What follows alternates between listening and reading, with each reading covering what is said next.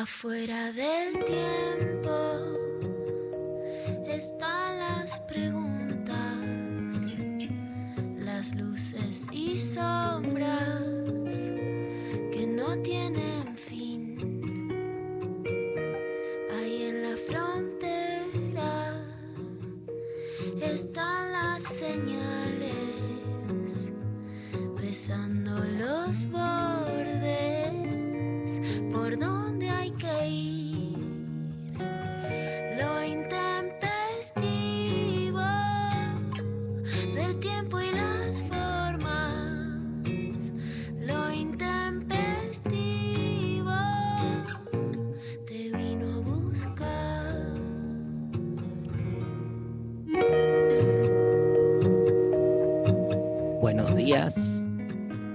Estoy realmente conmovido con la aparición de el partido Pija en la escena política nacional. Eh, hay enclavada de noticias, me imagino, por clavada también.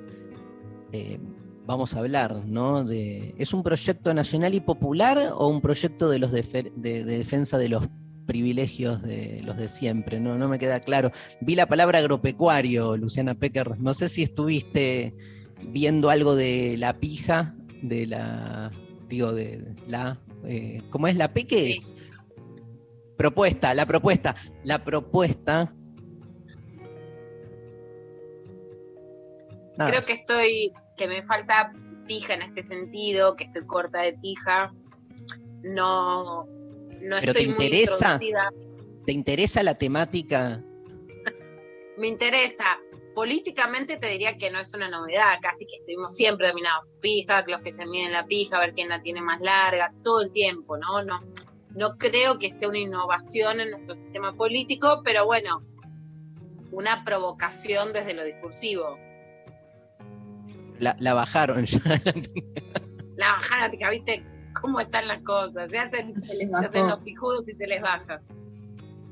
¿Qué Una es- metáfora. ¿Qué es eso? No puedo creer. Pero no, pero sigue el, tui- el Twitter. María Stanriver, buen día, ¿cómo estás?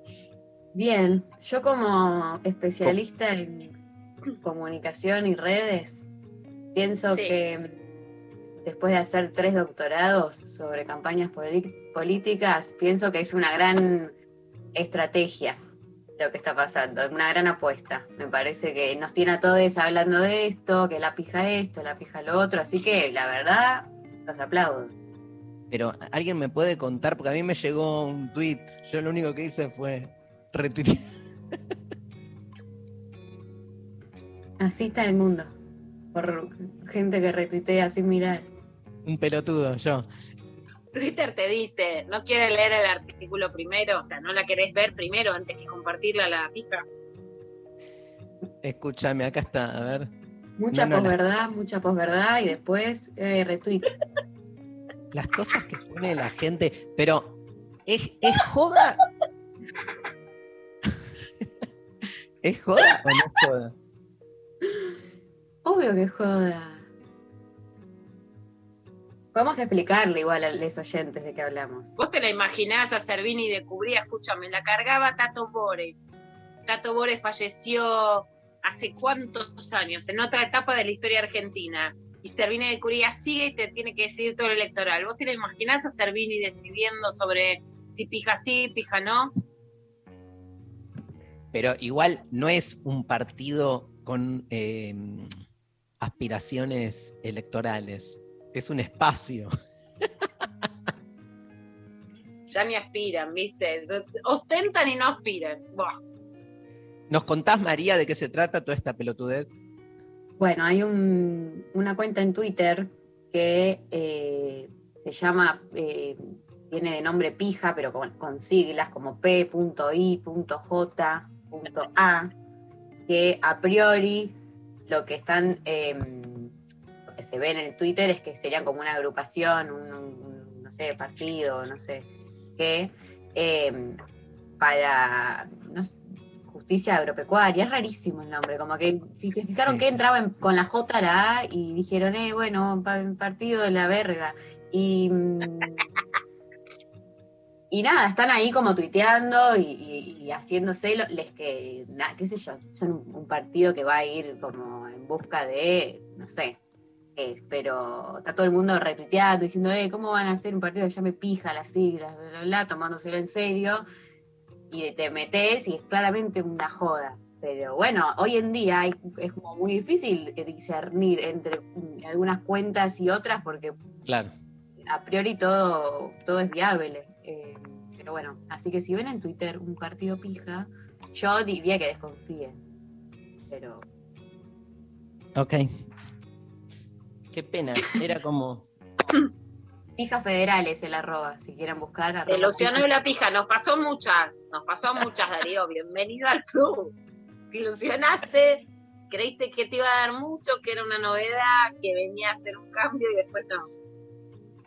Eh, Eh. La bajada dice. Cuenta oficial del Partido Independiente de Justicia Agropecuaria. Si te cansaron los políticos tradicionales, súbite al pija.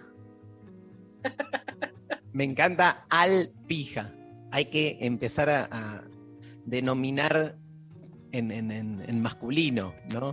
El pija. Eh, Dios mío. estaría ah, bueno, ¿no? ¿Qué sé yo? Hacer algo, un experimento. A ver si en vez de poner pija ponemos concha. Ah, sí, sabés los votos que sacás, ¿no? Corriente. organizada Alguien lo puso, ¿eh? Porque todo el mundo Corriente empezó con. organizada nacional Argentina. Es y raro. necesitamos otra C. Callejera, Ah, la H. homosexual y autónoma. Pero no garpa, tiene que ser más, más No, garpa, porque el, el pijo el partido pija no es un invento, es lo que hemos vivido. Y su relación con. Su relación con Vos el. votás suma partido pijo o partido concha. Me quedo en, en en blanco. Voto en blanco. Ah, Votás en blanco. Bueno, hoy tenemos una consigna este, muy relacionada con nada. No, básicamente este, viene Vero, Lorca, que el lunes este, fue feriado y hoy nos va a acompañar un, un bloquecito y aprovechamos que está Vero, que ayer cumpleaños Rechimusi y que nos encanta el humor. A mí, sobre todo, me encantan los chistes. eh, mamá, mamá. Vos, no, no, pero me interesa Los esto. chistes mamá, mamá. Sí, sí. Este, siempre, ahí, parva ahí. algunos que sean papá, papá. Habría que inventar. Sí. Debe haber. Papá, papá, en la escuela me dicen que el partido pija no existe. Bueno, hijo, no sé el remate, ¿eh? pero puede ir por ahí. Hay que tirárselo a Vero. todavía sigo, todavía sigue, ¿no? La, la- la- pero muchísimo circulando este cuando Vero, los nombres que le da la pija, ¿no? Esa. Sí, es Qué bueno hit. que está. Es Un hit. hit. pero sigue como, todavía hay gente que lo, lo- yo veo que lo retuitea como, boludo, mirá esto, como nuevo, ¿viste? Y se sale el partido pija como si fuese una novedad, como si ya no fueran pijudos, no se están midiendo. Yo creo que Vero tiene que volver al, al- al ruedo ahora con estos temas, dada la aparición del partido que Vos ves la política argentina, Mauricio Macri.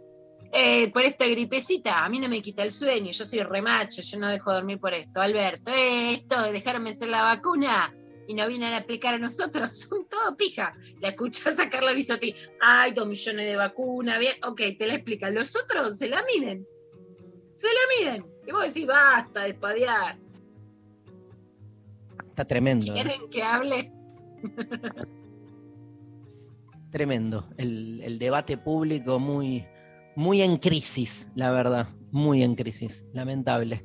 Bueno, consigna de hoy, María Stanriver con sorteo inexistente, ¿no? Sorteo inexistente. Basta, nos cansamos de ser como.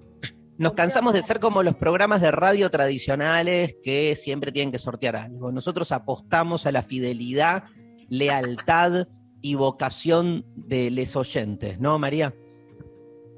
Sí, totalmente. Eh, ¿Qué humorista te hace reír mucho? Es la consigna de hoy que nos pueden responder al 11 39 39 88 88. Nos pueden mandar audios, nos pueden escribir también a través de arroba lo intempestivo en redes. Y eh, nos responden entonces qué humorista les hace reír mucho. Ya hay mensajes que están muy eh, en una línea, eh, quiero que sepan. Línea Morral y Huerta. Sí, con él. Sí, sí, sí, sí, sí. Pero nadie, o sea, porque eh, es un gran debate sobre lo que es el. ¿Qué? Dos nombres nada más salieron hasta ahora en Instagram, por lo menos, que se repiten. Uno, uno es Capuzoto Sí, y el otro, adivina. eh, Sofovich. No. Más cerca. No es, no es Chicos, nuestro mi límite es el femicida, ¿eh? Al femicida, por más que sea popular, lo vi con ma- No, mi no abuelo, es todo, intentó, dijo que quería matar a su exmujer, ¿eh? Es un límite para mí. No es nuestro público. No. Porcel. ¿Con qué letra empieza? Y no, por suerte nuestro público no, no consume, viste, abusadores. Qué gracioso te vas a coger a la nena de 15 años.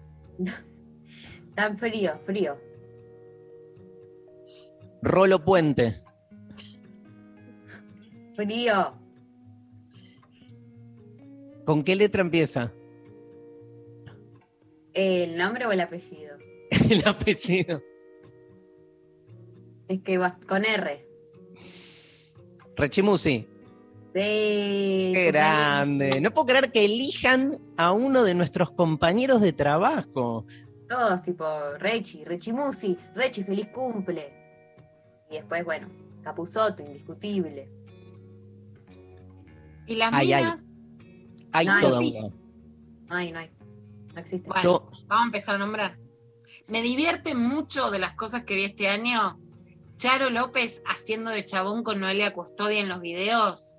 De la- o sea, me divierten muchas hace mucho, pero, pero Charo que está en esta radio haciendo de chabón, no me divierte muchísimo. Muy ¿Viste grosso. cómo son las minas? El viste cómo son las minas me divierte. ¿Viste cómo son las minas? hay mucho, cambió mucho, ¿no? Cambia mucho como todo el, el humor y está buenísimo ver las, eso, este, ciertas manifestaciones del humor que ya no tienen lugar, otras que se abrieron que antes no tenían tampoco, y las discusiones, las tensiones internas que hay, ¿no? Digamos, Sí. hay, hay, e- es como en, como en la filosofía, como en la religión, como en la política. Pensar que el humor no es ideológico, no es político, ¿no? Que, qué boludez también, porque el humor entra dentro de muchas veces la lectura que se hace de, de ciertas este, manifestaciones culturales, viste, como despolitizadas.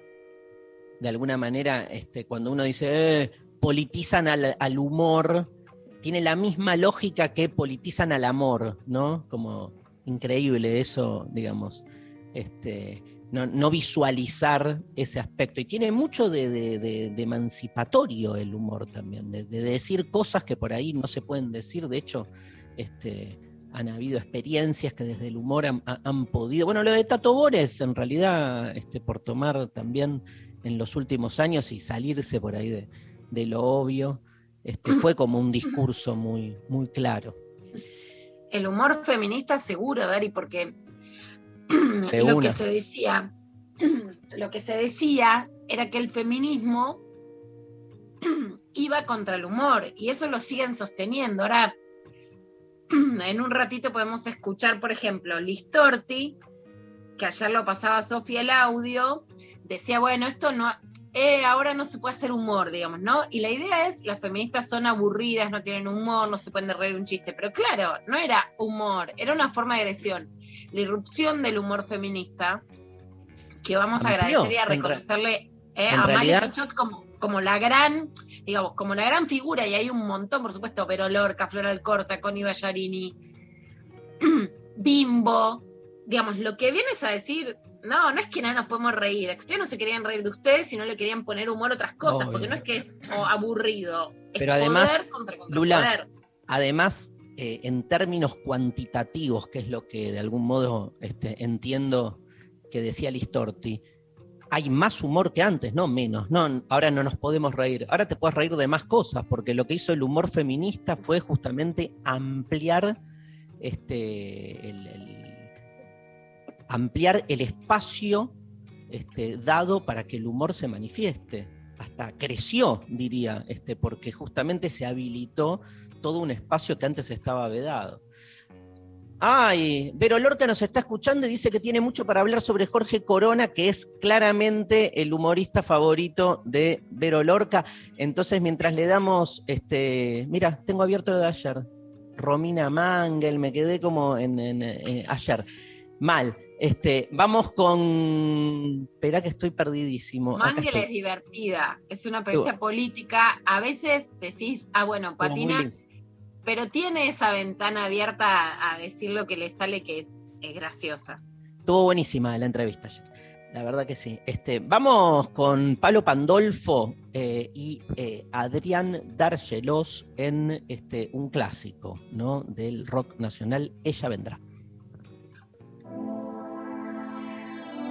Ella vendrá. Ah, la, la, la, ah, la, la, y las heridas que marcan mi cara se secarán en su boca de agua. Siento que ella vendrá. La, la.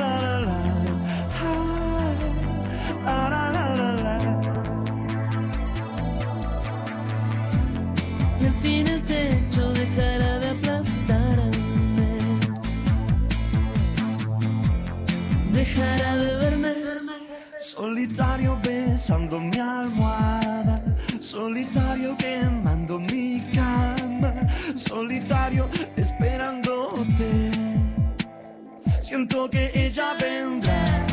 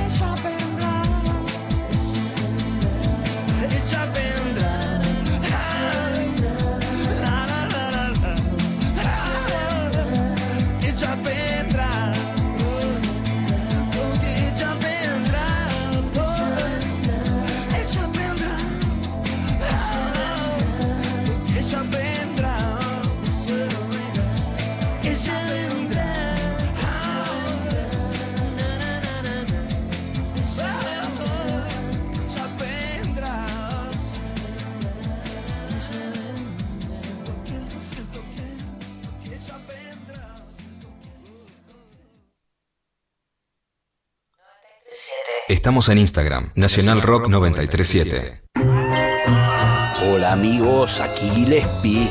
Quería anunciarles que el próximo martes, en la hora líquida, las pelotas. Sí, las pelotas, en la hora líquida. Gillespie se sumerge en entrevistas acuosas para coleccionar.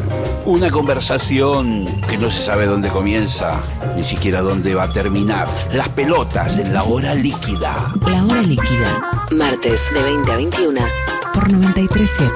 Los esperamos. Nacional Rock. Hace la tuya. Tuya. Desafiar. Escuchar. Nunca nos conformamos. 937. Nacional Rock. La mesa está servida. Hola, ¿qué tal? Divertirse a la tarde está asegurado. Hola. ¿Qué tal? Lunes a viernes de 13 a 16. Calu Bonfante, Diego Ripoll, Nati Carulias. ¿Qué tal? Hola, ¿qué tal? Hola. Hola. ¿Qué tal? Hola. ¿Qué tal? Por 937. Nacional Rock. Hace la tuya. 937. Mandanos tu WhatsApp 11 39 39 88 88. Filosofía a conchazos. Con Vero Lorca. Muy buenos días a todos. Hola. Vero. Hola. ¿Cómo Hola. están? Hola, ¿Cómo Vero. estás, Vero? Muy bien, muy bien de estar acá. No es lunes, pero estoy feliz porque estoy acá. ¿Viste? Vamos con la frase del día de hoy, después seguimos hablando de lo que quieran, de humor, de lo que sea. Una de las frases importantes es, la cosa más difícil es conocernos a nosotras mismas, ¿o no? Es una frase de, que sigue con hablar mal y qué sé yo, de tales de Mileto, pero yo me quiero detener ahí en esto de conocernos, qué nos gusta, por ejemplo, qué tipo de humor nos gusta, ¿no? Ahora estamos conociendo a la gente que está votando, la gente que está diciendo, qué, qué nos hace felices cómo conocernos si vamos cambiando todo el tiempo. ¿no? Y además es más difícil para las mujeres, y acá quiero citar un estudio que dice que un varón reconoce su miembro si le mostrás cinco fotos donde está la de él. No sé si Darío podría, dar prueba. fe de esta situación, pasar la prueba. Si ves cinco fotos de penes y está el tuyo, ¿lo reconocerías? Dirías, este es mío. No. No, No. no, pasas el estudio. Dice No que la mayoría, la mayoría de los hombres podría reconocerlo, pero la mayoría de las mujeres no. No, te van a dejar si entrar a pija, no te van a aceptar el carnet de afiliación, Dari. Claro, te- eh, anda Es mirando cierto. la foto. Hay que ver por cambio- dónde entrar. Si entrar por ahí, por este, estar a favor de la 125. Bueno, eso es poner otra parte del cuerpo, pero no hablamos en otro momento. Las mujeres se reconocerían, reconocerían su foto. No. No. Bueno, por eso es importante conocernos. Se pueden, ahora se- nos podemos sacar una Me- selfie. voy a en mandarla. filosofía con chazos. te vas a más. No, es importante conocernos, es importante. Ahora podemos, además de un espejito, una selfie. No es necesario mandarla como las, como hace Rubén, que mandan la foto de la pija. Como, no necesito reconocerla yo, reconocete vos. ¿no? Viste que la foto no solicitada siempre empezás a, a mirar atrás y te dan ganas de decirle, mira, tenés mal gusto hasta en las cortinas, Rubén, la verdad. Estaba desayunando, no necesitaba esa foto, pero ese es otro tema. El tema es que es importante conocernos también para poder hablar con la otra persona. ¿Por qué es tan lícito decir el mate me gusta amargo, el helado me gusta de zamballón, pero no podemos decir me gusta que me toques ahí? Porque ni siquiera sabemos todavía dónde nos gusta que nos toquen y como si la otra persona tuviera que saber de antemano que, o, o sentirse mal porque no sabe. Entonces, es bueno para poder pedir al otro, para poder pedirlo y para poder hasta pedir al universo, porque tengo una amiga que la otra vez dijo, la verdad es que quiero enamorarme, y otra le contestó, pedirle una pija al universo. Y la verdad me parece que es muchísimo, ¿no? Me parece que ya estamos como, primero que, que debería ser más concreto el pedido, porque si no te manda la foto de Rubén, ¿entendés? Y decís, no, esa ya la tengo. Decís, no, que, que- que sea de un hombre mayor de edad, heterosexual, que sea interesante, que no sea facho, que no sea antivacunas, un montón de requisitos, no es cualquier cosa. Bueno, Lo entonces peor es que las saber. características esas son, son peores que los fachos. Por eso empezás como. y Porque después conseguiste, viene una, como otra amiga tenía que, que le vino una que le chateaba. ¿Y qué hacemos ahí? Cuando hay una sola persona que te chatea. Haces lo posible para que encaje. ¿no? Claro. Empezás a mirar, des- le miras el La teoría Facebook, tuya me ¿qué- gusta mucho. Decís que quiero que encaje, lo mirás y decís, bueno, capaz que no es muy fotogénico, vamos a ver qué dice. Ay, es terraplanista, bueno, no- vamos a ver si tiene un video con el sobrino que me dé ternura, algo para, Algo. para que encaje. Por eso es Vota Macri, pero voy a escucharlo a Darío la filosofía de entender al otro. Yo he escuchado. Claro, sí, Siempre hay que buscar, siempre hay que buscar una justificación, siempre. Siempre, siempre. Más si es lo único que hay. Por eso decía esto, es importante conocerse para poder compartir y para poder elegir. Ahora, y con esto voy a cerrar, ¿se puede elegir en el amor? No sé. Eso lo dejo para Luciana y Darío en sus charlas. Y ahí lo vemos. No, no, a mí me interesa tu, tu posición. No sé si es posible escucharte. ¿Se puede elegir en el amor, Lorca? Digo, desde tu experiencia, digamos. Y es como, es la frase de Cortázar, ¿cómo vas a elegir si es un rayo que te deja estaqueado en el medio del patio? ¿Y te, de- te, han dejado est- estaqueado el rayo en el medio del patio? Sí, pero sí, yo creo que se puede elegir. Y por lo menos después empezás a dudar. Yo eh, me cuestiono mucho todo, básicamente. Empezás a decir, bueno, esto no me gusta, esto, esto, bueno, puedo tratar de que encaje, pero esto no. Por eso es importante, como, bueno, conocer cuáles son los límites de cada uno. Antivacunas, terraplanistas, ese tipo de cosas. Decir, no, bueno, mira, me habías parecido muy interesante, pero justo me empezaste a hablar y pasaron cosas. ¿Qué, qué es lo más insoportable? Que sea terraplanista, que sea antivacuna.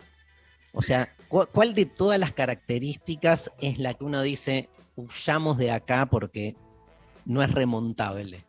Me gusta para hacer un ranking de cosas para huir, ¿no? El top 5 de las cosas para huir. Cuando escuchas esto, mejor que empieces a correr.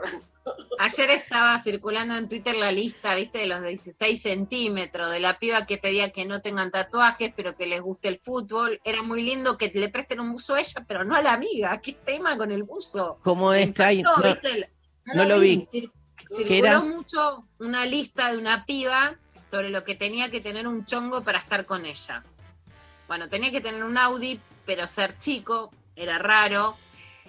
Eh, tenía que tener 16 centímetros de pija, por eso se difundió como con el hashtag 16 centímetros. Me gusta la cita, que ¿no? Decir, hola, hola, ¿qué tal? Vine con el centímetro. ¿Mm? Porque, ah, como para saber si continuamos la charla o no. Ah, como vamos a, eh, vas con el formulario, decís, Audi, el durito, mm, el durito o el blando, el centímetro. El de coser o el de El de construcción. Viste que ese está erguidito. El otro, el de coser, es más maniobrable. Bueno. Por eso. Ahora, ahora sale mucho.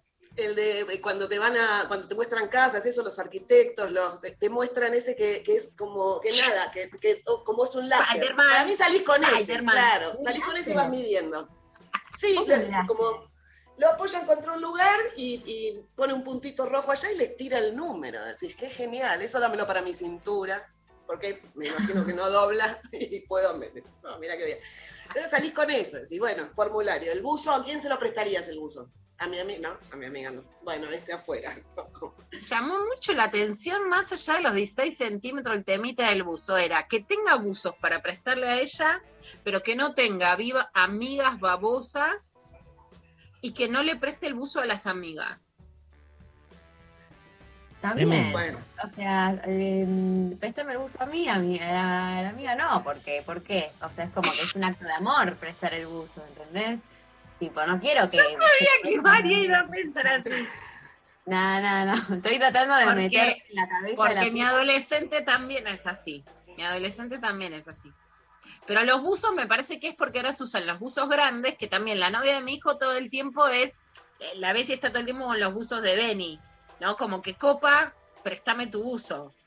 Como que es un Claro, símbolo erótico. antes era la campera, era que tenés frío, te pongo... el- cuan- Esa imagen es súper, ¿no? De- Galeano tiene un cuento que a mí me fascina, que siempre me pareció como el cuento más sexy, que es cuando te levantabas y te ponías la camisa de él. Pero claro, ahora no es la camisa de él, eso quedó re ahora es el buzo. Entonces hay una tensión erótica de a quién le das el buzo. ¿Cuántos Eso buzos no devueltos? ¿Cuánto buzo? Eh, no? Tengo una colección. La capuchita del buzo. estamos con, viste, que vos estabas escuchando, estamos con la consigna de hoy, que la repetís, María, así la gente nos manda audios. Sí, ¿qué humorista te hace reír mucho? Y mm, te, que- te queríamos preguntar a vos, si tenés así como tu top five de, de referencias en el humor que no necesariamente tienen que ver con este, inspiración, sino con colegas también. Yo qué sé, cada uno elige, ¿viste? Por dónde, le, por dónde le pasa. Hay, hay mucho, la verdad que a mí me gusta mucho el humor y consumo humor en general, veo a mis colegas en- en- cuando sale cualquier especial, cualquier cosa, y también soy de, me pongo Netflix y busco stand-up del mundo y que me tiren cosas. El otro día descubrí a una brasileña muy interesante hablando de feminismo, cosas así, son- y que iba para un lado que decís, no, no, no, no, y de repente lo daba vuelta, no me acuerdo el nombre ahora, pero busquen Netflix, stand-up del mundo, las que nombraba Ok. Pecker, quiero nombrar mujeres porque siempre eh, nos invisibilizan, entonces Charo me parece una gran comediante, el año pasado hizo eh, un especial en pandemia, eh, que era muy, muy divertido y, y me parece que nos cuesta un montón. Bueno, mis amigas, Flor Alcorta, Ale Bavera, las chicas que nombrábamos, Connie, eh, hay un montón de, de comediantes muy buenas que nos fuimos haciendo un espacio. Rechimios y por supuesto, hablé con él a principio de año, me lo quise llevar a un trabajo y me dijo, estoy muy ocupado porque estaba acá con ustedes y me parece muy bien. Eh, gente linda, gente que además te gusta también dónde está, eh, dónde está parado, por lo menos a mí, ¿no? Hay cosas que me hacen reír más de nada, me hace reír un chiste boludo en un asado, por supuesto, siempre. Eh, Claro. Pero decís, ¿dónde está plantado el humorista? ¿Qué es lo que está diciendo? ¿De qué nos estamos riendo? Porque muchos dicen ahora, ay, no nos podemos reír ahora, sí, nos podemos reír de todo igual. El tema es de dónde estás parado, de quién te estás riendo, del opresor o del oprimido. ¿Eh? ¿Dónde está- ¿A quién estás haciendo reír? ¿De quién te estás eh, burlando, si querés, en todo caso? Desde ese lado era lo que decía de Lo que- Corona. ¿Qué? ¿Qué? La semana pasada me llamaron de Clarín para hacer una nota sobre Jorge Corona que todavía no salió. Y, y lo que revisábamos es una cosa es cuando él se ríe de sí mismo, que está bien y que todavía, porque me decían, ¿puede seguir haciendo humor? Sí, claro. Además, cada uno es hije de su tiempo, ¿no? Pero Obvio. ahora, ¿qué humor haces hoy? ¿no? Eh, y te juro, escuchaba algunas cosas y arrancaba riéndose de si los putos tenían sida, pero era la cosa que vos decís, ¿qué? No, no, no, ¿no? no. Eh, no, Pero que ahora no, no solo te, te horroriza, no te causa gracia, no nos por suerte ha ido cambiando eso. Después, bueno, por supuesto, la mujer objeto, no, no, no, hay, no hay chance de que la mujer sea sujeto de comedia. Ahora escúchame, en la tele estamos viendo como hay, hay una presencia masiva de contadores de chistes, ¿viste? Como que en todos los programas te meten, ¿cómo se llama ese que vemos, Maru, a veces? Este, El de el, Guido. de, el de Guido. eh, Creo que es Bienvenidos a Bordo. Bienvenidos a bordo, que están todo el tiempo contando, pero chistes que son, digamos, este, a, a la vieja usanza de lo que hacía por ahí. eh, Venían dos gallegos, sí. Con Showmatch, sí, se cuidan igual, ¿no? Bien. Viste, es como que hay un, un mini, no te digo que se cuidan mucho, pero hay un mini filtro, ¿no? No, no van a salir con un, ni con un chiste racista, ni machista, pero, digamos, sí es como muy burdo el humor, que es como decís vos, te hace reír en, en un asado por ahí, y más por la forma en que lo cuentan, pero bueno, se- eh, son, son malos en general. Sí, por la forma en que lo cuentan y además el chiste tiene un timing, ¿no? El humor es un mecanismo de relojería, es mucho más difícil hacer humor que, que hacer drama, porque tiene que encajar justito. Capaz que en el asado o uno de tus amigues en algún momento tira algo eh, que lo dice en el momento justo y es gracioso, y es una pelotudez, pero es graciosa, entró justito, como anoche, Claro. el chiste, como el chiste del chiste, y también porque entre tus amigues todo el mundo sabe quién sos vos. Entonces, cada, cada uno se puede permitir decir una barbaridad porque estás en, en un Sí. contexto. Y viste que hay personas, hay, eh, tengo otro tema para hablar con vos. Viste que hay personas como que le hacen del humor también una manera de, de- como todos tenemos alguna amigue que este, sabés que siempre eh, es como más jodón, entre comillas, o está como muy ligado a, a meter humor todo el tiempo, ¿no? Como una forma de la personalidad. Que a veces es una manera de no hacerse cargo de sí mismo, ¿no? Como- Siempre, siempre es una manera de tomar distancia. Yo me pongo nerviosa y hago chistes, pero me ha pasado Eso, eso, decir, claro. no da, no da, no- en una reunión de trabajo, abrir y decir, va, para descomprimir, tiene un chiste, me miran todos diciendo, sentate ahí. No, no, bueno, bueno, eh. Eh, no, y sí, hay gente que, y hay gente que se queda en los 13, ¿viste? Es- esos amigos que están ahí molestándote, que son los que te tiran agua, que no, no, no, podemos madurar en algún momento, o sentate en la otra punta un ratito. Eh, pero sí, me parece que el humor es una gran herramienta para decir cosas, para descomprimir, para, para no hacerse cargo muchas veces, ¿no? A la gente que le decís algo y siempre te hace una carita, un chiste, que decís, bueno, ¿te lo vas a tomar en serio esto que te estoy diciendo? Che, bueno, Vero, Yo te quiero, quiero hacer una pregunta antes de irme. dime. Eh, necesito tener el panorama de ustedes dos mirando el programa de Guido. En medias, en pantuflas, eh, comiendo una picada, tomando mate. ¿Cómo es esa Mirá. situación? Es como el cierra el día en general. Eh, es muy distinto si están este, mis otros dos hijos o no, porque este, cambia como la rutina de, de la casa. Ponele que es un día, este, terminamos de cenar eh, los cuatro eh, y los otros dos se van corriendo a, a su habitación, a, a- a sus computadoras, y nos quedamos con María ahí medio de sobremesa y hacemos como un, un rápido zapping y, y pasás por Canal 13 y está Guido Casca. Claro, Siempre, siempre. Parece que vive ahí, ¿viste? No sabemos qué pasa. Pero pa- es eso, es más un zapping y por ahí, no- por ahí te quedás porque estás terminando una copa de vino, no sé qué. Entonces, o sea, si algo aprendimos es a no, eh, digo, eh, uno elige lo que quiere ver o no, pero también, digamos, este, no, no, no, no me reprimo, ¿viste? Si paso por Canal 13 y alguien contó un chiste y me dio gracia, No. me quedo, ¿viste? No, Total, sí, obvio. bueno, estamos Ahora mirando todo esto. Hay ¿Eh? momentos donde, que- no, que hay momentos que ya la- la- la- después del cuarto chiste, que es un horror, capaz que la empezás a pasar mal y te vas. Pero yo eh, Sí. o sea, siento un nivel de como decir, ay, ¿qué es esto? Como por favor. O sea, están to- aparte es como una escena medio triste porque están como un montón de chabones, todos va- varones, mm, eh, eh, como en unas gradas, esperando como el momento en el que les toque hacer su gracia. Y, y no sé, es como todo un delirio, es raro. O sea, es- por momentos es gracioso porque también es como muy delirio lo que se arma, porque no es un programa muy estructurado, así de, bueno, ahora el chiste, bueno, ahora. Están como que de repente empiezan a. nos copamos, con Maru nos copamos con los que sacan, no Maru, el, el lingote. Sí, Sí, no, no, esos momentos de tensión están bien. No, no hay que juzgarse. Y además también hay que poder mirar. Y mm, me gustó mucho la otra vez que estuve mirando la charla de ustedes dos, el término pandejas, como las parejas que se formaron en pandemia. Creo que tendríamos que tener acá una sección que la gente llame y cuente las parejas que se formaron en pandemia. Me pareció brillante. Ah, me encanta, me encanta eso. Fue hermoso, Da. fue hermoso. Sal- salen, son las cosas que salen, ¿viste? Gracias, Bueno, Vero. chiques, un placer, como siempre. ¡Mua, Vero! Hermoso. Chau, Bueno, chau. nos vamos a, a escuchar un poco de música. ¿Te parece, querido Pablo González? Estoy medio perdido, pero quiero escuchar a los Stone Temple Pilots, Lady Picture Show.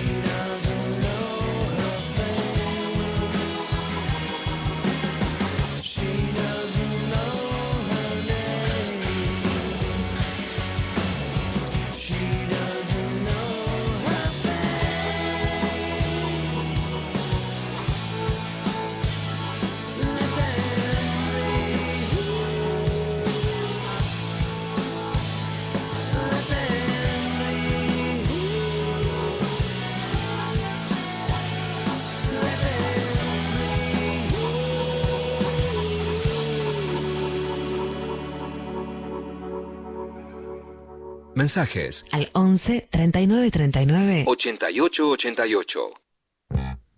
Bueno, ¿cambió María Stanriver? ¿Siguen solo votando nuestra audiencia por Capusoto y Rechimusi o aparecieron otros?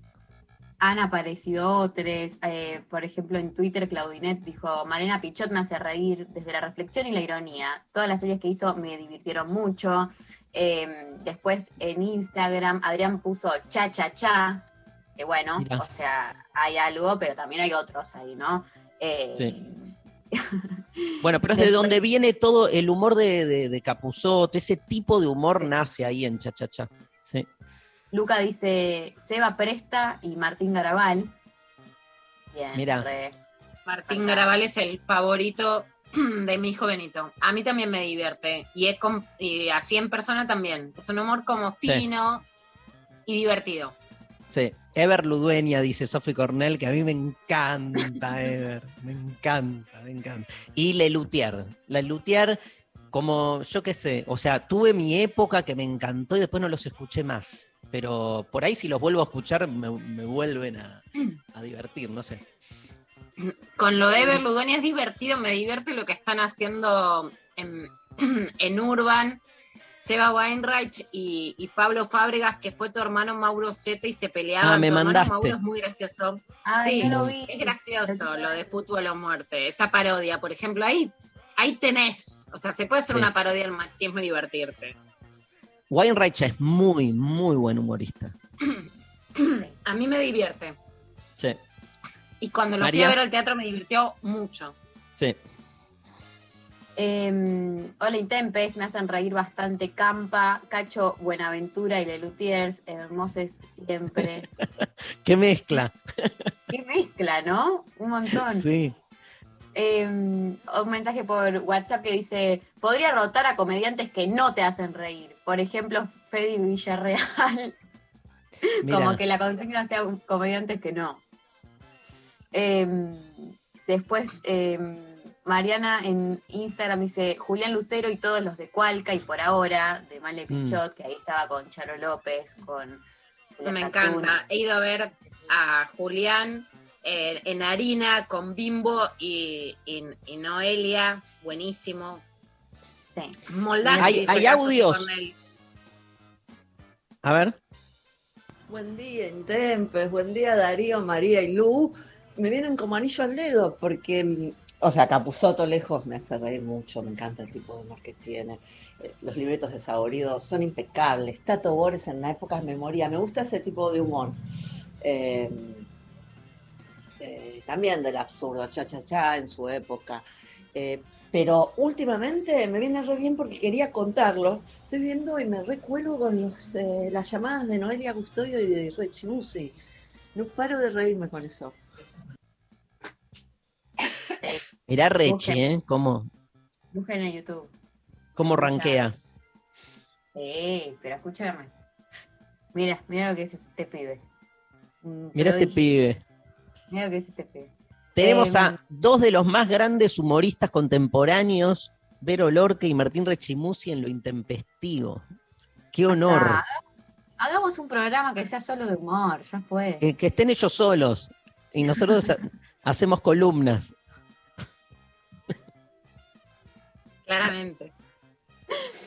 Escúchame, eh, tirame otro, otro audio, Pablo. Yo de pibe crecí con el humor de Lelutier, que me parece lo mejor que le pasó a la vida. Ahora de grande me sigo riendo, me sé los chistes de memoria, pero sin ánimo de chupar eh, medias, eh, real eh, y de todo corazón, Rechimusi. Rechimusi, yo no, no puedo explicar lo que me hace reír ese muchacho. Mirá cómo está el militante del humor, no se puede creer. El militante del humor. La obra con Erika Rivas, sinceramente, es de las Ah. cosas más buenas que vimos. Porque es- Sí. tiene todo el humor, digamos, que te cachetea y que no te puede dejar de reír, el efectista de las redes y la profundidad que le pone Erika o que lleva ¿no? a la lectura de Urdapilleta, de poemas. Es la mezcla cosa- justa. Del teatro, ¿no? Como más, más compleja de- del teatro. Eh, está también, Sí. está buenísimo.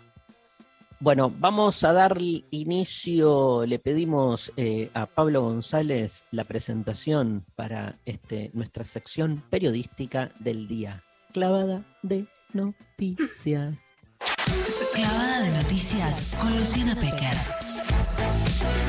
Agite. Sin concesiones.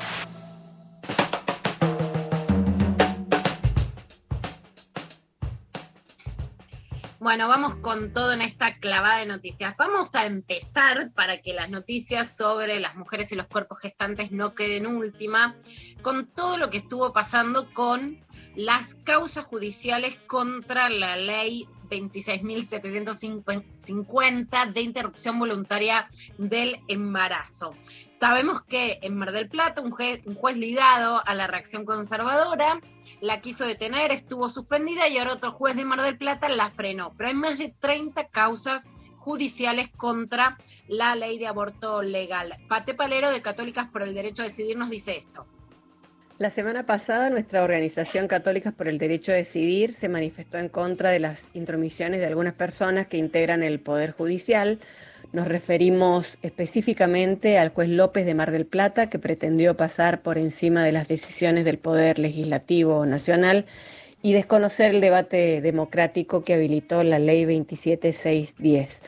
Más allá de este caso en particular, donde ya se avanzó por los carriles institucionales correspondientes, como católica feminista nos parecía importante marcar las continuidades que existen entre estas manifestaciones neoconservadoras y los tradicionales grupos antidemocráticos latinoamericanos. Porque los conocemos, porque reconocemos cuando se invoca el nombre de Dios para justificar privilegios.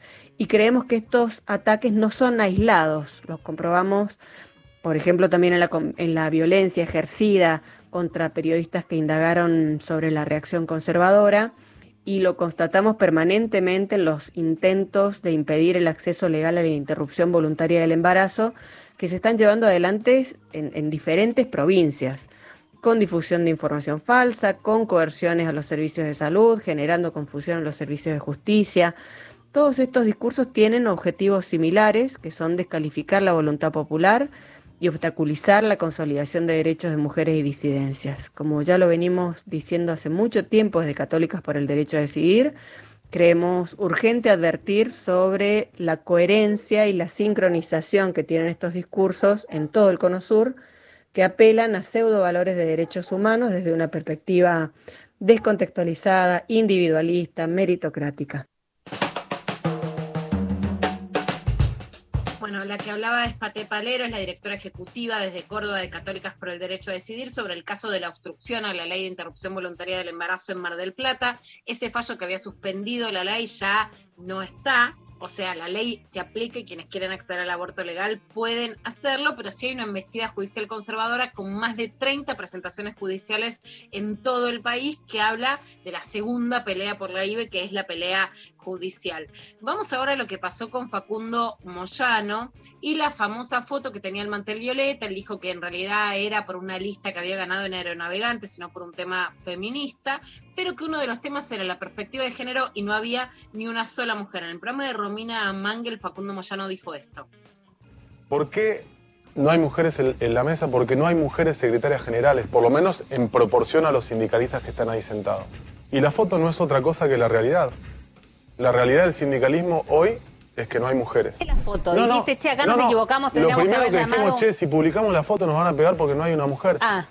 Y me meto de nuevo en el sindicalismo, de hecho, todavía no formalmente, porque quiero realmente dar esta discusión. Y lo que es Violeta no es por una cosa de, que género. Violeta, por una cosa de género, sino porque la lista Violeta del sindicato de la navegante fue la que ganó eh, con Ah, Juan o sea, Pablo Rey la Casa. foto como No quisiera, tenía de, ver. cualquier manera. Pero lo- Bueno, me- yo quiero debatir la Argentina, no quiero debatir solo el sindicalismo, quiero debatir un modelo de país.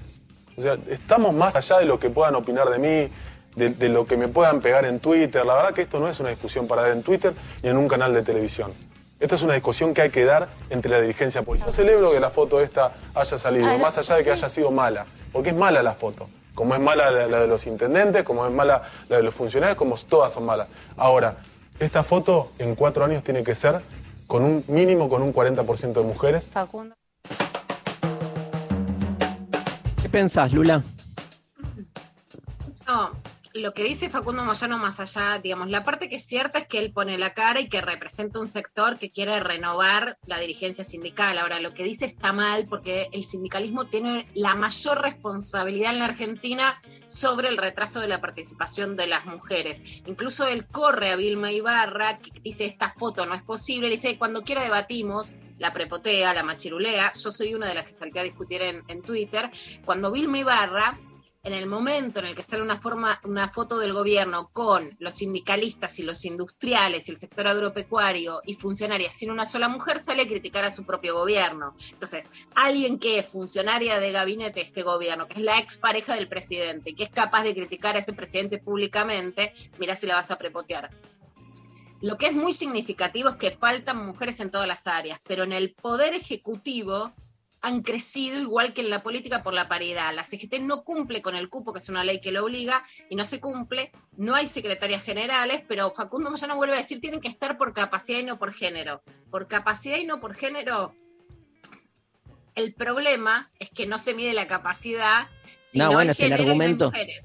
Claro, ¿Eh? el, el el ar- el falso argumento de la igualdad se basa en eso, justamente, en la idea de cuando se cuestiona este, la petición, ¿no? el, el- derecho al cupo como una manera de propender justamente a la igualdad, se lo cuestiona diciendo que en realidad si hay más varones que mujeres es únicamente por meritocracia, por capacidad este, individual, y es este, justamente invisibilizar que el punto de partida no es igualitario, o sea, es absolutamente falso el, ese punto de vista y es una manera de justificar este, la, la simetría de género, así que eh, es, ese es el lugar que hay que desarmar justamente.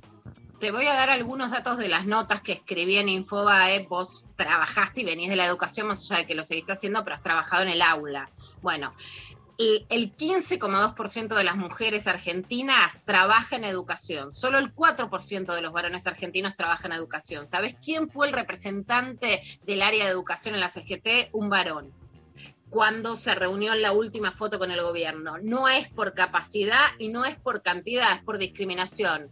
Si hoy te enfermas de coronavirus, ¿quiénes son las médicas, los médicos, los trabajadores de la salud, las enfermeras? Bueno, ¿quiénes te van a recibir? Mayoritariamente mujeres. En la Argentina hay 321.850 trabajadoras de la salud que son mujeres y 142.334 trabajadores de la salud varones. ¿Qué quiero decir?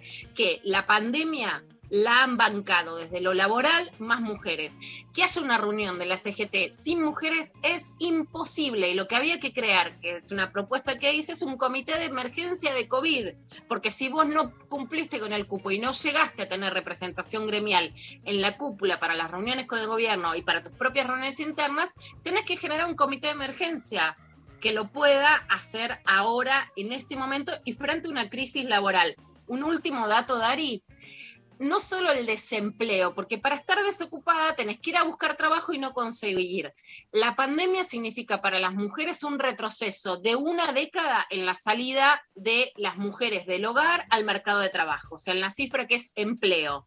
Vos eso, la CGT no lo puede ver desde afuera y pensar en una mesa de varones. Hay 10 años de retraso en el efecto de la pandemia sobre el laburo para las mujeres. El ABC de la independencia femenina es el laburo, así que más allá de la foto, hay que debatir mucho más seriamente, para mí, un comité de emergencia y no se puede esperar mucho más para adelante que a ellos les, parezca ver si hay capacidad o no en las mujeres.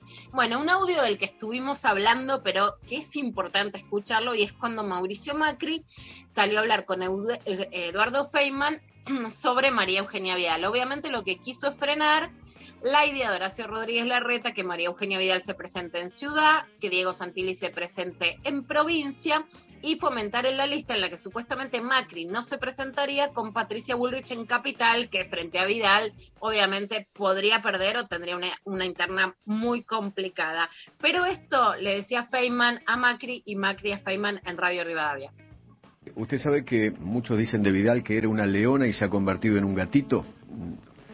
¿Usted cómo lo, cómo lo ve? ¿Cómo lo me siente? imagino, me imagino que muchos pueden pensar eso por, por, por lo que ha pasado en los últimos meses, pero también el proceso es de cada uno, el proceso de cada uno. La verdad es que a Vidal le, 2017 sería un, un refuerzo único, único para, para este momento en, en el distrito más complejo que, en el cual tenemos que Sí. dar Ahora, la batalla.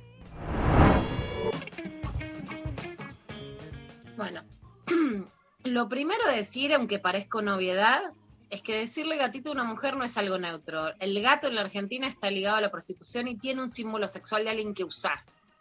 Y la imagen que da Macri yo te apoyo si venís atrás mío y si tenés una candidatura sola o una candidatura con otra línea, no. Vamos a decir claramente que Horacio Rodríguez Larreta y María Eugenia Vidal fueron espiados por el gobierno de Mauricio Macri. O sea, sale ahora una interna mucho más desembosada, porque evidentemente esto, que es que Macri está fuera de él poder jugar, hay que ver cómo...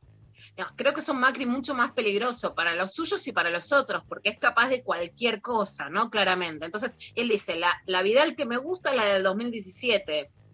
O sea, cuando me eran funcional a mí, porque las encuestas de ese momento, Vidal estaba por encima de la expectativa de voto de Macri y él no quiso que Vidal sea la candidata que compitiera finalmente, digamos, con Alberto Fernández, sino jugó a su reelección cuando las encuestas daban para otra cosa. Le puso el pie en la cabeza claramente.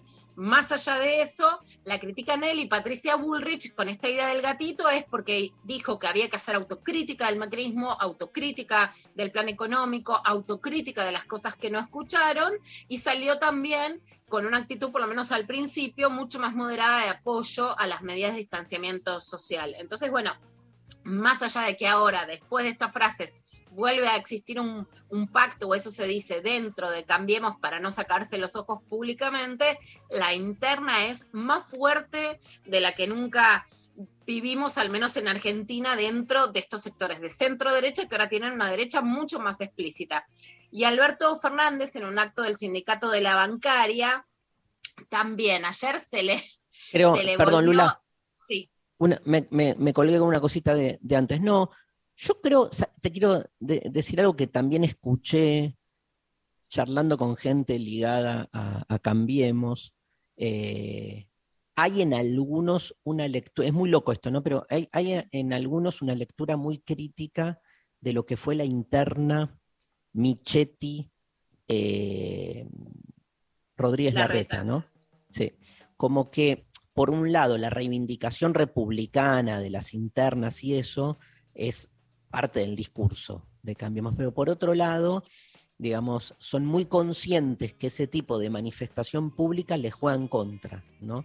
Entonces, yo creo que este, eh, hay, hay una decisión, sobre todo de los sectores más duros, como de este, eso, de, este, domesticar cualquier tipo de disidencia y también de intento como de salir a hacer pública la interna en términos eh, electivos, ¿viste? O sea, están tratando de llegar con listas únicas y que este, con la decisión de alguna manera a partir de lo que por lo menos Macri dice, este, que, que esa referencia, digamos, este, la, la- tenga que ver con la idea que tienen esos sectores, de quién tiene que ir a cada lugar, eso digo, los candidatos y eso. Pero me parece que se da eso, se, se da eso Sí. como un, un- un- un aprendizaje, entre comillas, de lo que fue algo, de lo que, no te digo que se arrepienten, pero saben que, que- que fue algo que, en- que les jugó en contra en términos ¿no? de, de representatividad, de cómo fue leído por la opinión pública. Que es muy loco, porque es lo más, lo más democrático de última, ir a una interna si hay diferencias. Pero bueno, en, bueno, en el peronismo ni hablar, ¿no? También se la trata siempre de, de- de- de disolver la- las diferencias en términos electorales, ir todos juntos, que es ir todos juntos. Lo que pasa es que no hay, no hay, realmente cuesta un montón comprender, digamos, la, la- la- la convivencia democrática, que es, este, vas a una interna, perdés, listo, o sea, te alineás porque es parte del juego que vos aceptaste antes. No, es visto, bueno, ¿te acordás la interna Aníbal, eh, ¿cómo se llamaba el, el otro candidato para gobernador? Aníbal pierde Bueno. con Vidal. Eh, bueno, claro, pero olvidé. en ese momento ¿Quién? El, eh, no, no, el candidato mm, peronista que este, compite con Aníbal Fernández en la interna, Domínguez. Ah, Domínguez. Julián Domínguez, que era el presidente Julián de la Cámara de Diputados y que Que obviamente después lo que se dijo, hace Es que- ganar la. Claro, claro, se- como que esa interna no, no, no, no se aceptó la derrota y nada, no, no hubo un apoyo, para decir lo mínimo. ¿sí? Porque lo más duro de esas internas no es lo que se dice públicamente, sino las operaciones que quedan por debajo. Entonces, las operaciones justas o no, no quiero hablar de causas judiciales que no conozco estrictamente, digamos que no vamos a dar los resultados estrictamente, pero cuando vos instalás que Aníbal es la morsa, o sea, que tiene que ver directamente que es el protagonista encubierto de la causa de la efedrina para ganarle la interna, después eso queda instalado en la, en la competencia con Vidal. Y lo mismo pasó con Larreta y Michetti. En realidad Michetti tenía un discurso muy bajo. De hecho, una de las cosas que dicen ahora Dari es, bueno, Patricia Bullrich no es Michetti, o sea, imagínate que Michetti era súper moderada. Lo que sí hacen en esa elección es que Michetti hace operaciones contra Larreta y contra Macri. Hace una, en la campaña que de hecho debate con Pino Solanas, hace como unas referencias, le hacen a Miquete unas referencias al lavado con el lavarrap porque su hermana tenía una cadena de lavado y ella tira palos sobre operaciones, lograban a Macri la cámara desapagada, que Macri salía diciendo barbaridades, supuestamente fue gente del sector de Miquete, o sea, lo más grave son las operaciones de lo que queda. Y en ese caso, la reta era apoyado por Mauricio Macri. Ahora la verdad es que vemos una figura muy debilitada, no solo para candidatearse en lo electoral, sino no es represent no la vemos como dirigiendo el sector de la oposición, aunque no sea el candidato. Ponele que digas, la opinión pública no lo quiere y no tiene votos, pero tiene el respeto de su gente. No lo es así como un líder. Y en ese momento el dedo de Macri dijo, es Rodríguez Larreta.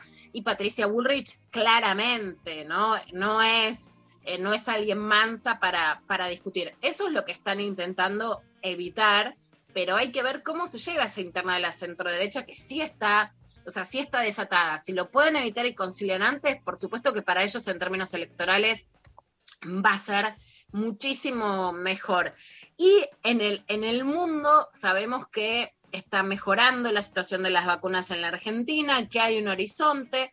Carla Bisotti ayer también con Romina Mangel dijo que el horizonte no es que va a estar todo bien para septiembre, pero bueno, a, que sí están bajando los casos. El gran problema son las variantes, especialmente la Delta que viene de la India, que el gran tema es que se controlen en Argentina las migraciones y que se cumplan las cuarentenas cuando llegan al país, extranjeros o nacionales pero hay otras variantes. Gabriel Michi en C5N contaba, por ejemplo, una nueva variante que se llama P5.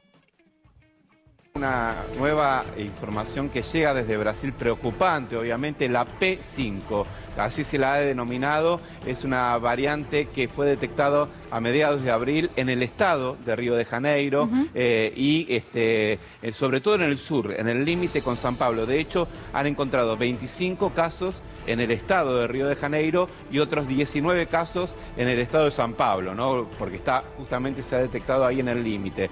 Todavía no se sabe si es más contagiosa o no que las demás variantes, sí que es, eh, digamos, una mutación de la famosa P1, ¿no? la variante de Manaus, hoy denominada eh, Gamma. ¿no? Así que eh, una preocupación adicional, lo Bueno, esto, y Dario, un tema que es para vos, fíjate cómo, como no quisieron referenciar a las variantes con viene de Manaus, de Río de Janeiro, de la India, de Sudáfrica, usaron el alfabeto griego, ¿no? Alfabeto, o sea, pareciera que la humanidad tiene que remitir a eso para, eh, para impostar algún nivel de neutralidad, que me parece súper interesante. Re, re, ya vamos a, a- a retomar, ¿no? Porque hay algo con, con- con lo originario ahí, ¿no? Con el de dónde provenimos, por ser algo tan estructural. Buenísimo. Este. mm, Ay, me equivoqué de, mm, de día. Perdón, tengo las canciones de. Qué mal que estoy. Gracias, Lula. ¡Mua! Bueno, vamos, no encuentro, perdón, eh, estoy medio perdido. Vamos con Fito Páez. Fito Páez, dame un talismán y seguimos con lo intempestivo. Te bien, te aseguro que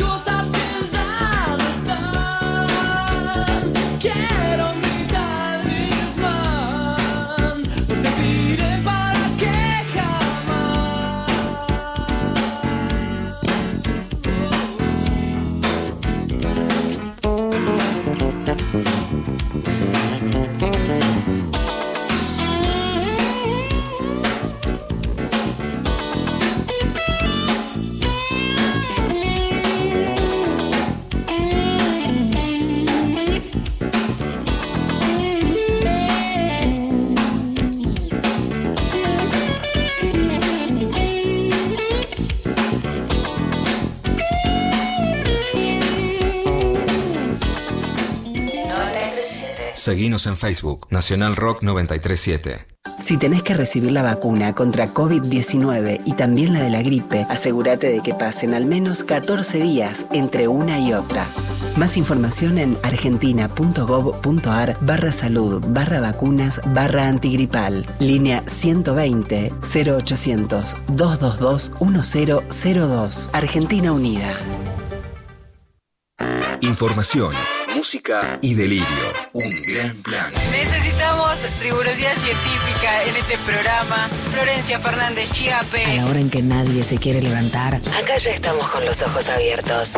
Y la adenosina básicamente es una señal del cerebro que dice estás cansado, estás cansado, anda a dormir, anda a dormir. Si uno duerme una siesta de 20 minutos, el cuerpo empieza a limpiar la adenosina y en esos 20 minutos la cafeína empieza a llegar al cerebro.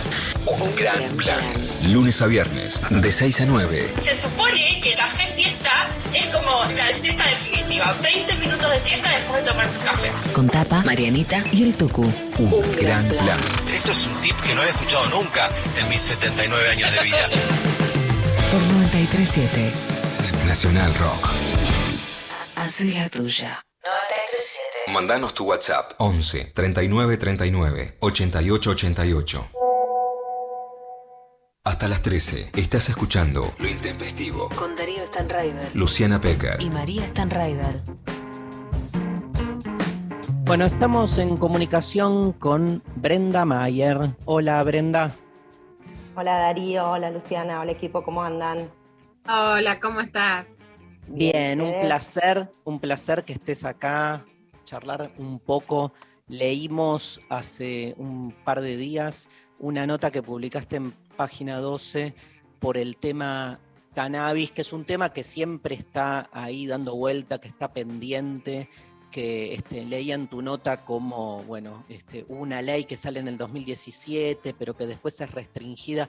Te queríamos preguntar, así como más como neófitos, ¿cuál es el estado actual en relación a la legislación con respecto al cannabis? Bueno, les cuento un poco. La ley que sale en el 2017 es una ley que lo que intenta es garantizarle el acceso al cannabis medicinal a las familias que ya lo venían utilizando. Es una ley que se crea con ese espíritu, pero que cuando se sanciona lo que hace es eh, aprobar el uso y la investigación, ese es el nombre de la ley, lo que hace que las familias, si bien estaban autorizadas a poder utilizarlo, no se le da como mucha, mm, no se le, no se le garantiza el acceso, es decir, eh, estaba habilitado el uso y la investigación, pero no quedaba bien claro cómo iban a acceder las familias a ello. Había un artículo que es el 8 que hablaba, nosotros tenemos una ley de drogas, que esa ley de drogas penaliza la tenencia y, la utilización de la sustancia, no el uso porque el uso no está penado, pero sí la tenencia. Entonces, si yo no lo tengo, ¿cómo lo puedo utilizar? Entonces, en ese artículo 8 sea, es un artículo que está muy mal redactado, pero el acuerdo que se hace en ese momento era poder habilitarle a las familias a través del autocultivo o alguna otra forma la utilización del cannabis medicinal. Finalmente se reglamenta de una manera muy restrictiva esa ley y en el 2020 con la llegada del Frente de Todos y la recuperación del Ministerio de Salud, se crea una nueva reglamentación que ahí sí se habilita específicamente, se aclara que está habilitado el autocultivo, el cultivo solidario y también a través de farmacias.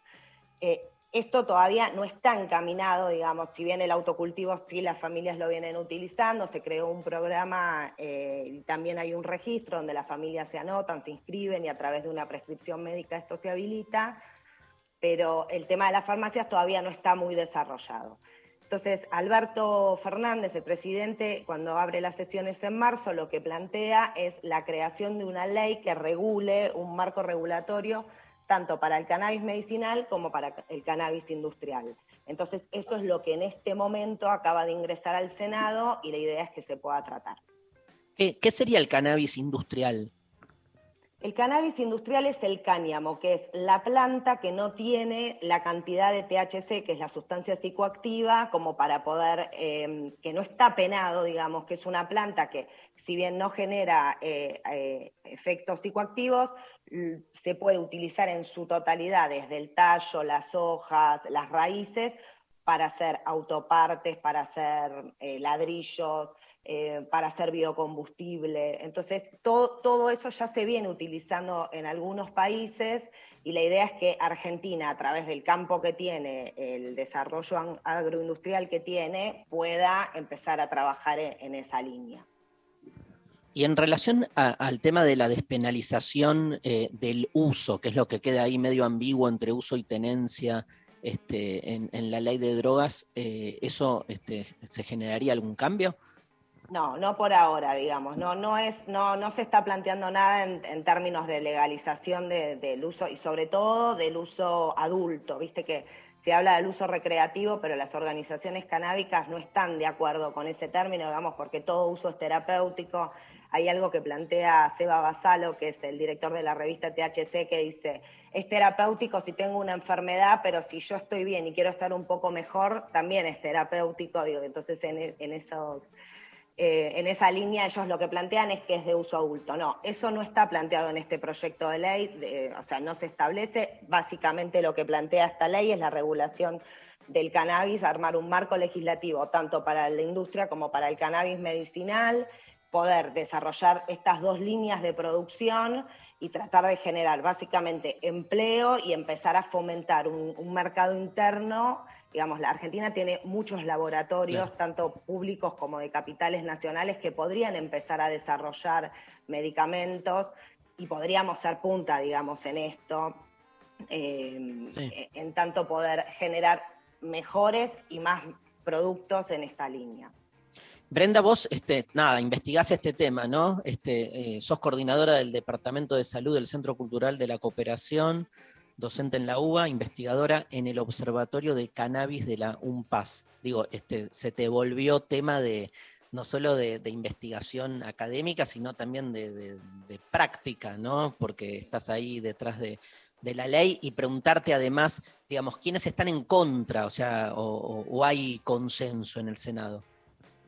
Mira, yo vengo trabajando, yo soy trabajadora social, hice una maestría de salud y mi tesis la hice sobre políticas de droga, un poco trabajando en la línea de pensar la despenalización como un, como un camino posible. Viste que hay muchos países que vienen trabajando en relación a esto. Eh, hay, un poco de la historia que eso capaz es, otro capítulo, pero digo, todas las convenciones de drogas lo que fueron haciendo fue eh, limitando que solamente el uso sea para uso medicinal, desconociendo prácticas ancestrales que tienen que ver con, con la utilización de las sustancias para, para otros fines. Y yo venía discutiendo un poco eso en, en- en mi tesis y venía trabajando en esa línea hasta que en el 2016 me encontré con el, con el cannabis medicinal y con las organizaciones eh, canábicas y también de, de la familia, sobre todo Mamá Cultiva, que vengo desarrollando un, un trabajo y un acompañamiento con ellas desde, hace, desde ese momento. Y, mm, y me perdí porque te estaba diciendo esto. Porque te pregunté sobre cómo llegaste a, a investigar Ah, este tema. perfecto. Bueno, y así, y así fui llegando y en el 2016 entré a trabajar al Congreso, trabajé con la diputada Carolina Gailar, que es una de las diputadas que si bien no tenía proyecto propio en ese momento, fue la que ella presidía la Comisión de Salud y recogió el tema y lo fue llevando adelante y hoy es como una de las referentes en el tema De hecho, ella plantea, armó un proyecto más integral y también viene trabajando en esta línea junto con Mara Brauer, que ella presentó un proyecto sobre cáñamo. Y también me preguntaste quiénes son los opositores a esto. Sí. Respecto del, del proyecto esto de, de- de regulación del cannabis con fines industriales y medicinales, eh, asombrosamente no se encuentran opositores, digamos, en la presentación que hicieron el ministro de Producción, la ministra de Salud y el presidente, eh, no hubo quienes eh, se discutan esto, estuvo Gerardo Morales de Jujuy, estuvo La Rioja, estuvo Catamarca, estuvo San Luis, digamos, estuvieron todos los gobernadores y ellos se encuentran que esto es un camino posible. De hecho, en relación a la ley de cannabis medicinal, que es la 27350, hay 22 jurisdicciones de todo el país, menos La Pampa y Formosa, que tienen una ley en relación a esto. Las, leyes son desde adherimos hasta voy a generar un registro propio, hasta voy a habilitar, cultivar, digamos, hay una disparidad y una... mm, eh, esto, disparidad legislativa Sí. que hay que tratar de encontrarle una vuelta y una armonía para poder, digamos, para todos poder alinearse, pero me parece que este marco, lo que los- las provincias se encuentran es un gran potencial para poder cultivar. Vos pensás que podés cultivar, Jujuy está cultivando y es punta en esto. Eh, hay una sociedad del Estado que se llama Canava, que fue mm, la la preside Gastón Morales, que es el hijo de- del gobernador, y que ha desarrollado un campo y una experiencia y un, y un lugar fantástico en relación a esto. Digo, si lo ves, parece Canadá, lo que, lo que ellos armaron, el edificio que montaron, puede ser tanto a cielo abierto como dentro de un edificio. No, no necesariamente tenés que cultivar en tierra, podés armarlo, digo, podés hacerlo eh, bajo techo, digo, y esto se podría generar en todas las provincias, podrían desarrollar un, un cultivo de estas características. Me, me encanta, Luciana, cuando se cruzan los distintos partidos políticos, viste, detrás de un proyecto. Y hay- todavía tengo ese ideal romántico del consenso y decir, no hay oposición, no puedo, o sea, me, me alegra, ¿entendés? Luciana, María, no sé si le quieren preguntar algo a, Brenda. Dale, sí, me pasa lo mismo, Dari. En este sentido, Brenda, me estaba acordando de una escena de Peaky Blinders cuando alguien mostraba bajo techo, en ese caso, como una cueva en donde estaba el cannabis y decía, bueno, esto es el futuro, ¿no? Frente a lo que se inicia como, digamos, como el, principio del tráfico de alcohol. Pero justamente, ¿qué es lo que cambia el paradigma más allá de la libertad? Porque me parece que tiene que ver con las posibilidades productivas y del negocio y cuánto cambia la regulación que de lo que venimos escuchando en Nueva York y también en Uruguay, como para que la Argentina sienta que quedarse atrás es no poder competir con esos mercados o de consumidores o de productores. Sí, el- el- lo que está sucediendo es que en el mundo, digamos, está empezando a cambiar la legislación en torno a este tema, digo, y Argentina y muchos países empiezan a ver, nosotros con, el poten- con la cantidad de campo que tenemos y con, lo- con la capacidad de producción de los laboratorios, con la posibilidad de, las universidades que puedan empezar a desarrollar investigaciones en este tema, digo, vos hoy, hoy si un laboratorio que está habilitado por la ley 27350 quisiera producir eh, aceite de cannabis, por ejemplo, hay un laboratorio de Rosario que está intentando hacerlo, tiene que exportar de Uruguay o de Colombia eh, la, materia prima, digamos, las flores en estado seco para poder desarrollar el aceite. Digo, eso genera un gasto de, transporte, eh, pagarlo en divisas, digo, cuando nosotros todo eso lo podemos hacer. Me parece que Argentina en esto está intentando también posicionarse y vale Valeria Salech de Mamá Cultiva, ella dice que es una frase maradoniana, pero dice que nosotros podríamos ser los uno en la producción de, medicamentos para la región. Y la verdad es que sí, porque contamos tanto con, con el capital como para poder hacerlo, con la capacidad de las universidades y de los laboratorios. Desde que se hizo la ley 27350 hay un montón, pero de, de Jujuy a Tierra del Fuego, eh, universidades que están trabajando en esto, el INTA, el INTI, bueno, hay una red del CONICET muy importante que viene desarrollando diferentes investigadores. Eh, eh, hay mucho que tenemos para aportar y me parece que Argentina necesita eh, no solo quedarse atrás, sino empezar a pensar en algunas, algún otro tipo de diversificación productiva que nos genere ingresos, sobre todo, digo, post pandemia hay que poder pensar en algunos proyectos que, que también incluyan a, a todo, a todo el territorio y me parece que en esto que decía Darío es buenísimo que podamos tener consenso y me parece que mientras que sea trabajo ahora, para, para muchos este es el paso anterior a, la legalización y la despenalización Claro. de otro tipo de uso del cannabis. Eh, eh, hoy el gobierno no lo está planteando en esos términos, sino que está hablando del presente y en el presente es armar este marco regulatorio para la producción. Bueno, clarísima la, mm, la aclaración. Es que te hago la última pregunta, gracias Brenda, ¿eh? pero No, este, favor, sabes que yo estudié filosofía, salvo por un periodo de seis meses que me arrepentí de estudiar filosofía y me anoté en trabajo social. Ah, mirá. Y, sí, este, pero no, no, empecé a cursar, pero no rendí ninguna materia. Este, y te hago esa pregunta, ¿no? ¿Qué, qué amplio espectro el que, al que llega un- el trabajo social como disciplina, ¿no? Vos que venís de ahí y que uno está acostumbrado en la representación tradicional a pensar los trabajadores sociales, trabajadores sociales, este, por ahí más desde la asistencia, viste la cosa por ahí más, más de hace 50 años, pero hoy en día es una profesión, una disciplina que explotó por todos lados. Sí, la, verdad que sí, sabes que eso la otra vez lo conversábamos, eh, sobre todo en, en mi camada, digamos, vos tenés como el trabajo social eh, eh, en la asistencia a la pobreza, básicamente, que fue para, para lo. Yo doy encima fundamentos e historia del trabajo social adentro de la UBA, entonces, como que vengo, vengo llevando toda la historia y cómo, y cómo el proceso de profesionalización se fue dando nuestra carrera y hubo un momento que empezamos a trabajar en la gestión y ampliar la disciplina y ampliar la teoría y empezar a incidir en otros espacios y la verdad que también eh, con las posibilidades de las maestrías, de los posgrados, digamos, ir diversificándonos como para, pa- y especifi- haciendo especificidad en diferentes temas.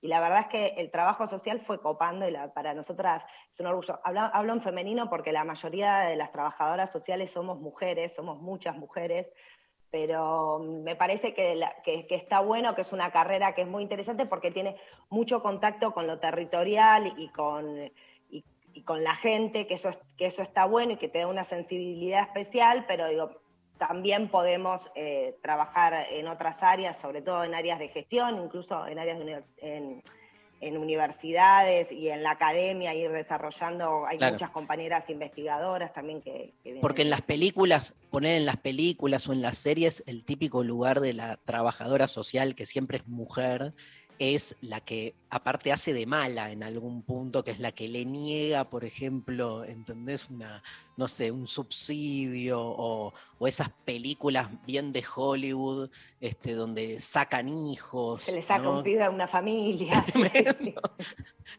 Tremendo, tremendo. Sí, sí, este, Pero bueno, este, la verdad que es fascinante, aparte una disciplina. No sabía que, que dabas clase en historia de- del trabajo social, así que si te parece otro día te convocamos, si la pasaste Dale. bien hoy, como para Sí, que nos cuentes un poco de eso. Bueno, gracias Brenda, ¿eh? No, muchas gracias a ustedes. Cuídense, que Mm. tengan buen día. Un abrazo. Bueno, pasó Brenda Mayer por lo intempestivo contándonos sobre la inminente ley de, del cannabis que está ahí dando vuelta por el Senado. Nos vamos escuchando a Charlie García.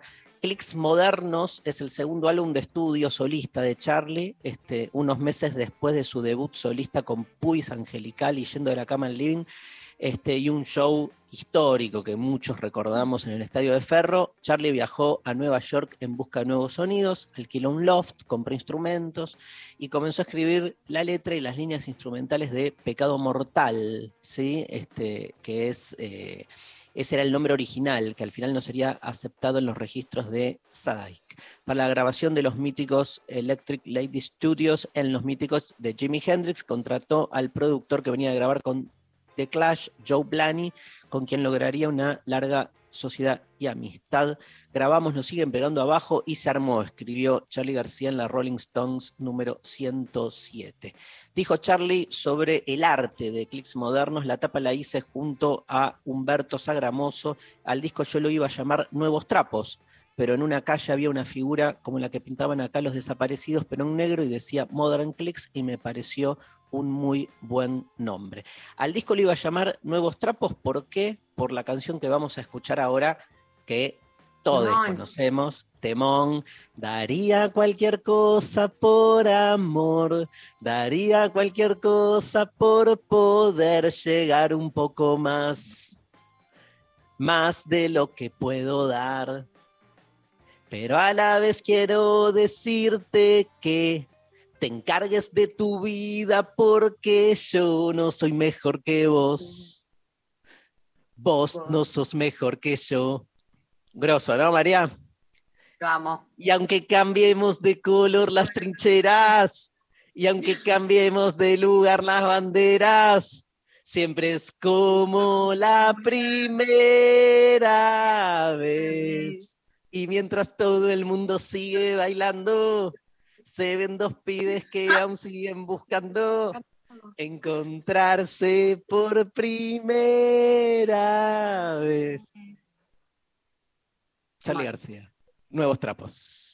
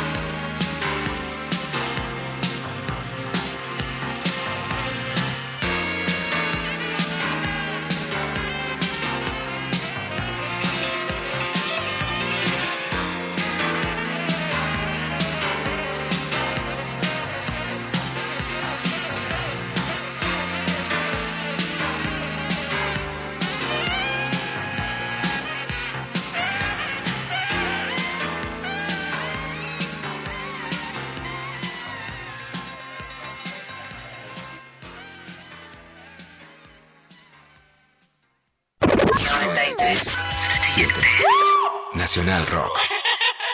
Hola, ¿qué tal? Divertirse a la tarde está asegurado. Hola, ¿qué tal?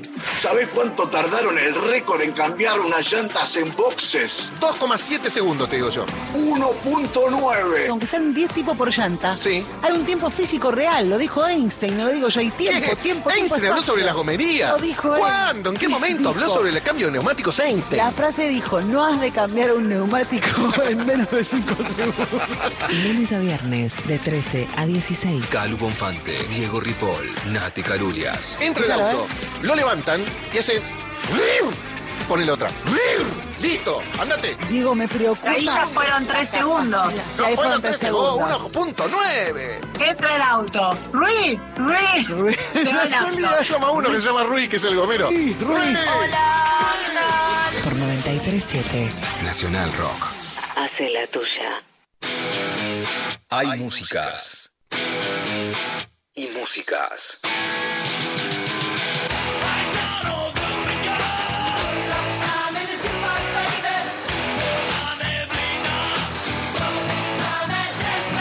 Si confluyen, es en rock. noche te esperé la lluvia dos horas. Mil horas. Siete perros. Nacional Rock. Mensajes Al 11 39 39. 8888. Bueno, hay un montón de mensajes que María Stanriver nos va a pasar a relatar. Bueno, eh, por eh, WhatsApp eh, nos llega, hola Intempes, amo el humor, imposible nombrar a todos. Siempre fiel a Capuzoto. Me encanta el segmento humorístico de Alejandro Dolina y aguante Rechi, que me alegra todos los viernes. Eh, y Dolina. Ah, perdón, perdón. Aprovecho. Aprovecho y les recomiendo un especial de Netflix que vi el otro día. Se llama Inside de Bo Burham. Humor, depresión, música, lo tiene todo. Me encantó. Saludos desde Avellaneda. Es eh, muy recomendado este, este especial, ¿eh? Yo no lo vi, pero vi mucha gente que lo recomendó, así Buenísimo. Me encanta. Es- Este, no, que a Dolina no lo habían nombrado hasta ahora, que también, digamos, este, lo que pasa que es como más, más amplio el espectro, ¿no? De Dolina hace humor, pero también hace otras cosas al mismo tiempo. A mí me gusta ese pastiche, donde es un poco humor, un poco reflexión, un poco de todo. Este, pero, eh, o sea, cuesta decir Dolina humorista, ¿no? Por todo Claro. lo que después, pero es, digo, en sus inicios, ¿no? Lula, digamos. Sí, sí, este, es, es, y su forma de comunicar es con, es con humor, es un, es un humor que, que además de que ha tenido también un montón de humoristas dentro de, digamos, de las filas que fueron pasando por su programa. Tal cual. Em, me quedé con la, la oyenta que había dicho quién no, o sea, quién, con quién no te referencias, ¿no? O sea, quién no te causa gracia sería. Que yo creo que un poco lo que hablamos al principio, hay todo un humor que cae en, los lugares de enunciación de una violencia, ¿no? Digo, de, un poco lo que decía Vero, de, sometimiento al débil. O sea, reírse las mayorías de las minorías es, eh, en vez de humor, es una forma de, de legitimar un acto de violencia, no me cabe ninguna duda. Este, que ahí está claro de qué no nos reiríamos. Pero después también, digo, como en todo, hay, por ahí hay, hay yo qué sé, humoristas que eh, están bien en términos de más ideológicos de lo que nos puede cerrar, pero no nos causan gracia, ¿viste? Que vos decís, Ah, obvio, no. es un montón. Eh, to- hay un eh, montón. las cámaras la- de Listorti, que lo vemos ahora haciéndole las cámaras ocultas, que es un horror. O sea, yo nunca me dio gracia, ¿eh? pero quiero decir, eh, me parece como algo que, o sea, no es que está Sí. correando a ninguna minoría, eh, nada No. de eso, y, y no a mí no me causa nada de gracia, me quiero matar. Está claro, está claro. A, a mí me saca, yo lo veo con María a veces y nos vamos tapando con las almohadas. Es como, tipo, no, no, no, sácalo, sácalo, sácalo. Pero, pero es cierto que en dos, tres carcajadas me saca. O sea, hay como dos, Listorti, eh, en dos o tres este, movimientos que hace, es como que me, me río, porque es, tiene algo ahí, ¿viste? Este, pero, pero claro, no es un humor, no, la- o sea, no es que la, la cámara oculta de Showmatch no me hace reír, por más de que en dos o tres momentos me pueda reír de alguna boludez que, que haga Listorti, no es un sketch que me cause gracia, ¿no? Es, bueno, a mí me más. reír mucho en su momento. Bueno, te- no, no importa. ¿Quién? Em, ¿Quién? No, no, no, no, como que eh, eh, siento que todo ese humor viejo no me. Bueno, viejo, no sé. No te representa. no Bueno, pero la apuesta, la apuesta de, de Tinelli es volver a presentar los mismos sketches humorísticos que le rindieron en los últimos 20 años. O sea que ahí hay una decisión de volver sobre ese humor. Después veremos si fue acertada o no, digamos, y hay que ver de qué modo medirlo, si es por rating, si es por lo que fuera, no sé. Pero hubo una decisión, porque no es que bueno, este, la, la- Tinelli la bien cámara... de rating no le está yendo y No. él se mide en rating, ¿viste? No, No, lo vas a medir por, por Pero calidad. ¿sabes qué, Lula? La cámara oculta es la misma.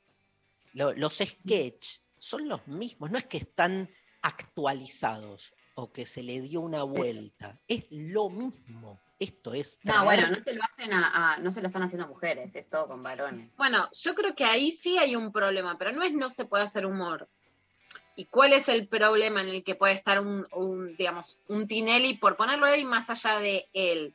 Que la televisión no se renueva, no acepta mujeres, y no porque tenga que tener un corset políticamente correcto, porque justamente no lo es, pero no admite masivamente, digo, no, no lleva a ninguna de las comediantes feministas, ni aún las que serían más tolerables, más mainstream, por decir algo, ¿no? Eh, vos ves que Connie Valerini va a la metro con Leo Montero y que la sacan, o sea, viste que no Mm. se bancan algo incluso de lo que es más eh, televisivo o de lo que es más aceptable, de lo que puede jugar más con ellos. Y a la vez hoy la derecha está más rancia, entonces hoy te haría un Claro. chiste mucho más machista, Sí. porque la televisión no se renueva y no acepta la novedad. Y si, y si querés ir por un camino más correcto, tam- hoy lo que hay ya es la reacción a la novedad. Entonces A se mí lo quedan que- atrás en todo.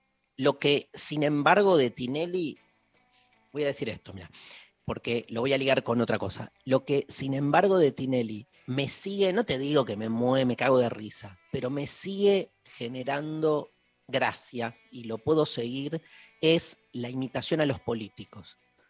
Pero me pasa con Ariel Tarico en TN, que paso por ahí, me encanta Tarico lo que hace, ¿viste? Porque esto de eh, el imitador que le saca a un personaje público, digamos, sus estereotipos, me parece, digo, y en ese sentido, esa parte, por ahí se vuelve demasiado pesada, pero este, cómo es- esos imitadores este, eh, hacen, representan a mucha de la, de la gente que hoy hace política en la Argentina, me interesa, digo, no, no lo siento eso este, vetusto, ni me genera rechazo como sí otros, otros sketches.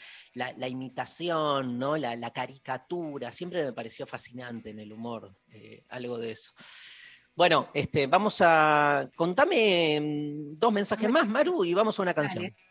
Sí, eh, nos mandan, bueno, Claudinet escribe también en, en Twitter, dice la revista Barcelona, el humor gráfico en general y en particular el político. De chica consumía mucho humor satiricón y fierro.